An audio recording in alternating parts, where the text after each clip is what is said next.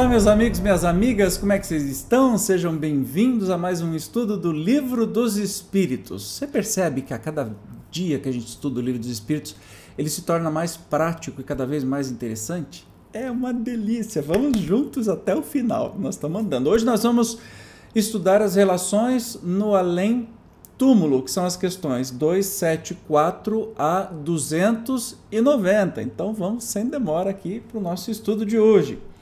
274. Da existência de diferentes ordens de espíritos, resulta para estes alguma hierarquia de poderes? Há entre eles subordinação e autoridade? Muito grande.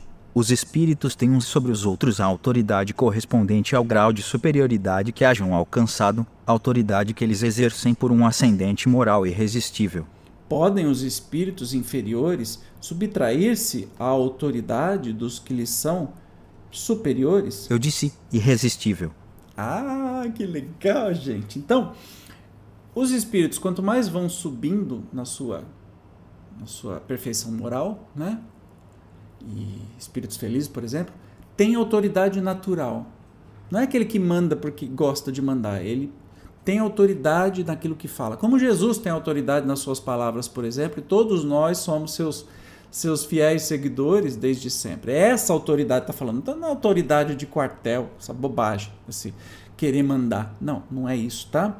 E aí a pergunta que o Kardec refaz é: os espíritos inferiores podem não se submeter, e aí o espírito diz assim, irresistível, ou seja, não tem jeito. O poder e a consideração de que um homem gozou na terra lhe dão supremacia no mundo dos espíritos, ou seja, importam os títulos terrenos? Não, pois que os pequenos serão elevados e os grandes rebaixados, lê os salmos. Lê os salmos e lê também o sermão da montanha, né? Que é muito claro isso.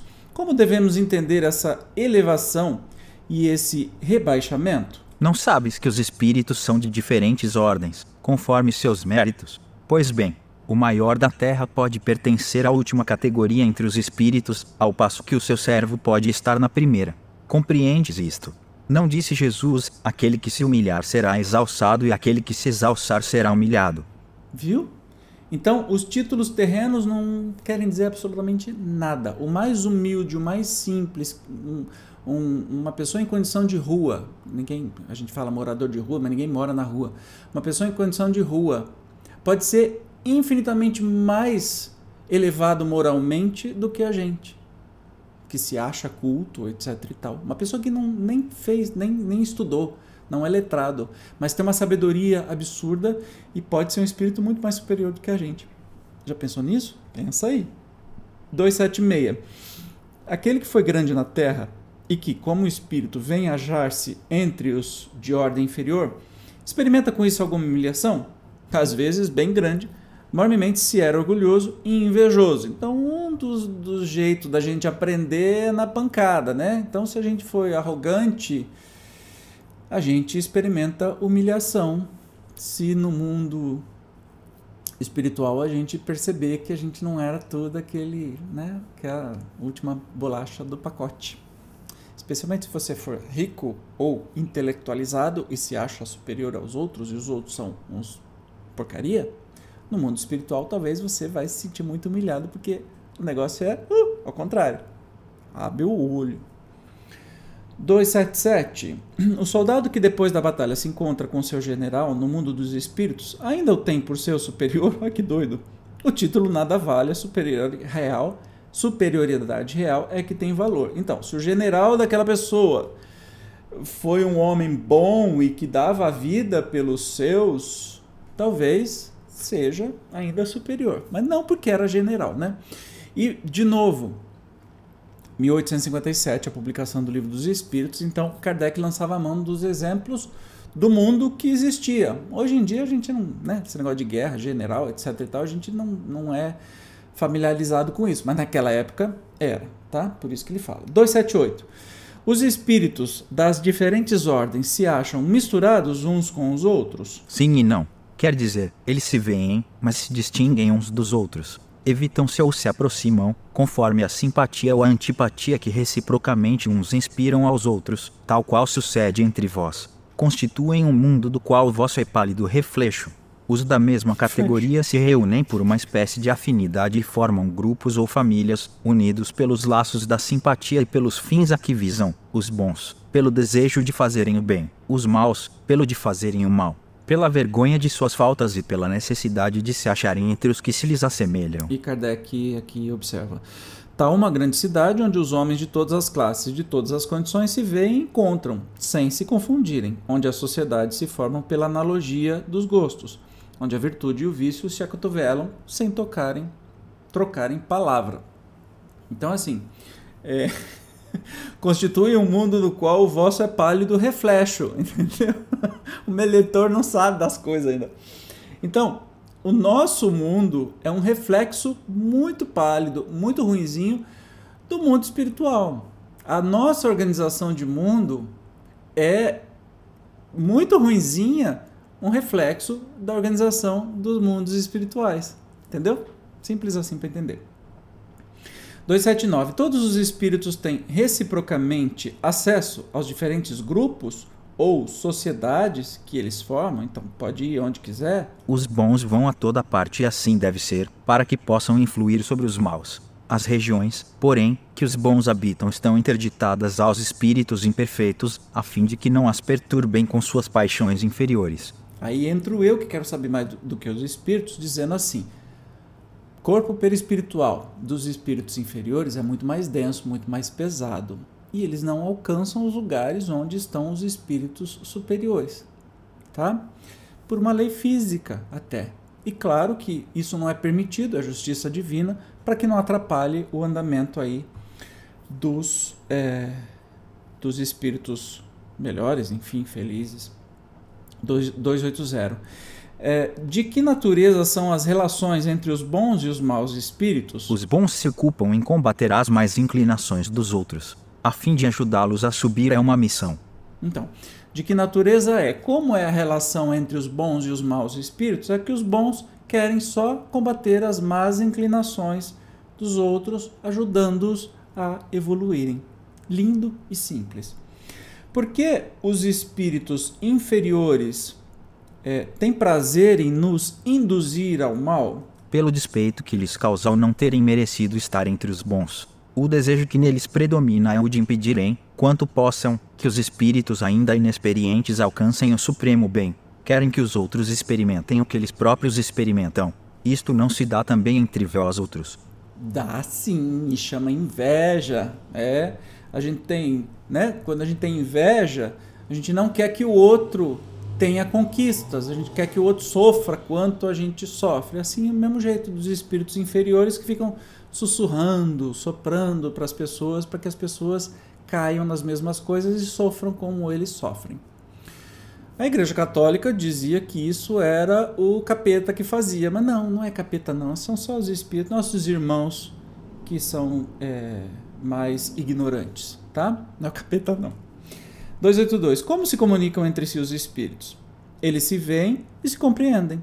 A palavra é material e o reflexo do espírito. É o reflexo do espírito. O fluido universal estabelece entre eles constante comunicação. É o veículo de transmissão de seus pensamentos, como para vós o ar é o do som. É uma espécie de telégrafo universal que liga todos os mundos e permite que os espíritos se correspondam de um mundo ao outro. Então, nós estamos falando da relação além túmulo, da relação no mundo espiritual. Como é que os espíritos se comunicam? Pelo pensamento, que é muito mais rápido do que a velocidade da luz, tá? Pelo pensamento, tá? Simples de entender, né? É legal porque é super prático essa parte. Podem os espíritos reciprocamente dissimular seus pensamentos? Podem ocultar-se uns dos outros? Olha aí, Presta atenção nessa resposta. Não, para os espíritos, tudo é patente, sobretudo para os perfeitos. Podem afastar-se uns dos outros, mas sempre se veem. Isto, porém, não constitui regra absoluta, porquanto certos espíritos podem muito bem tornar-se invisíveis a outros espíritos, se julgarem útil fazê-lo. Então, no mundo espiritual, eu lembro do, do Ururaí, que é o nosso dirigente do, do centro que eu frequento, o GEOL, que ele diz assim: no mundo espiritual, nós estamos sempre pelado. No, nesse mundo físico, a gente disfarça, né? A gente encontra alguém que não gosta muito, oi, tudo bem? e lá dentro fala assim: ah, miserável, eu não gosto de ser miserável, né? No mundo espiritual, não tem jeito de fazer isso. Vai estar estampado assim: eu não gosto de você, eu não gosto de você, eu não gosto de você. Porque o nosso pensamento é claro, a gente não se esconde na carne. Então, se você quiser, se você costuma mentir ou disfarçar seus sentimentos, aproveita enquanto é encarnado, porque depois desencarnado, ó, acabou o oba-oba, tá? 284. Como podem os espíritos, não tendo corpo, comprovar suas individualidades e distinguir-se dos outros seres espirituais que os rodeiam? Comprovam suas individualidades pelo perispírito, que os torna distinguíveis uns dos outros, como faz o corpo entre os homens. Para quem acha que a gente não tem, depois que morre, vira uma faísca, uma luz ou um pedaço de carvão, a gente tem o corpo espiritual, que é a nossa identidade, tá? Simples de entender, né? 285. Os espíritos se reconhecem por terem, terem coabitado a terra? O filho reconhece o pai, o amigo reconhece o amigo? Perfeitamente e assim de geração em geração. Upa, graças a Deus. Como é que os que se conheceram na terra se reconhecem no mundo dos espíritos? Vemos a nossa vida pretérita e lemos nela como em um livro vendo a dos nossos amigos e dos nossos inimigos. Aí vemos a passagem deles de vida corporal a outra. Ou seja, a gente se reconhece depois de morto de qualquer jeito. Depois de morto, depois de desencarnado, a gente se reconhece sempre, claro. Deixando seus despojos mortais, a alma vê imediatamente os parentes e amigos que a precederam no mundo dos espíritos, ou seja, quando a gente desencarna, vai ter lá um parente esperando a gente? Imediatamente, ainda aqui, não é o termo próprio. Como já dissemos, é-lhe necessário algum tempo para que ela se reconheça a si mesma e alije o véu material. Então depende da gente. Depende do nosso nível de materialidade que a gente viveu. Se a gente não for apegado à matéria, e muitos espíritos relatam isso, que a morte é assim: eu dormi aqui, eu acordei em espírito e tem lá meu pai, minha mãe, meus amigos, meus parentes ou alguém que eu goste muito, tá me esperando, que já desencarnou antes, está me esperando. Não é lindo demais isso, gente? 287. Como é acolhida a alma no seu regresso ao mundo dos espíritos? A do justo, como bem-amado irmão, desde muito tempo espirrado. A do mal, como um ser desprezível, então, como é que a gente é recebido no outro lado? A do justo como bem amado irmão, desde muito tempo esperando, esperado. E a do mal como ser desprezível, claro. 288. Que sentimento desperta nos espíritos impuros a chegada entre eles de outro espírito mal? Então, da, da gangue, tá chegando um ruim também. Os maus ficam satisfeitos quando veem seres que se lhes assemelham e privados, também, da infinita ventura qual na terra um tratante entre seus iguais. Então, se você for ruim, que nem eu sou ruim, vai ter festa. vai ter festa. Quando a gente chegar no mundo espiritual, a gente vai chegar no, no capeta, no inferno lá. Os capetas vão ficar tudo felizes que chegou mais um capeta. Essa é a tradução da resposta. Vão me matar porque eu tô falando isso, mas enfim. 289. Nossos parentes e amigos costumam vir-nos ao encontro quando deixamos a terra? Olha que resposta, gente. Sim, os espíritos vão ao encontro da alma a quem são afeiçoados felicitam-na, como se regressasse de uma viagem, por haver escapado aos perigos da estrada, e ajudam-na a desprender se dos liames corporais é uma graça concedida aos bons espíritos ou lhes virem ao encontro dos que os amam, ao passo que aquele que se acha maculado permanece em isolamento, ou só tem a rodeá-los que lhes são semelhantes é uma punição. Olha que legal. Então, se a gente for bom, né, mediamente bom, digamos assim, porque bom nenhum de nós somos, porque a gente não estava nesse planeta. Só se você for um missionário, não é o meu caso, não sou missionário, não sou espírito de luz, né? Não sou aquele que deseja gratiluz para todo mundo, tenho desejos muito baixos, especialmente nessa época de tumulto político e de pandemia que a gente está vivendo. Então, vira e mexe, eu não quero desejar, mas eu desejo coisas que eu tenho vergonha até de assumir para mim. Mas se você for uma pessoa mediamente boa, você vai ter, é, você vai ser recepcionado pelos seus espíritos amigos, familiares, enfim. Vão até ajudar você a se desligar do corpo físico. Olha que legal. Mas se você for ruinzinho, a coisa não vai ser muito boa, não. Então, é só escolher. Ó, tá em tempo, nós estamos vivos. O que, é que a gente escolhe viver? De que jeito? Hum? 290, última pergunta de hoje. Os parentes e amigos sempre se reúnem depois da morte? Depende isso da elevação deles e do caminho que seguem, procurando progredir. Se um está mais adiantado e caminha mais depressa do que outro, não podem os dois conservar-se juntos, ver-se-ão de tempos a tempos, mas não estarão reunidos para sempre, senão quando puderem caminhar lado a lado, ou quando, do seu verem igualado na perfeição. Acresce que a privação de ver os parentes e amigos é, às vezes, uma punição. Bem clara a resposta, né? Então, a gente caminhando aqui, da, da, parente, amigo, eh, seu esposo, sua mulher, seu filho, alguém que você curte pra caramba, gosta muito. Será que depois da morte você vai encontrar e ver? Então depende do grau de evolução de cada um de vocês. Claro que vocês vão se ver, e talvez o não ver é uma punição pelo que você fez ou deixou de fazer, enfim.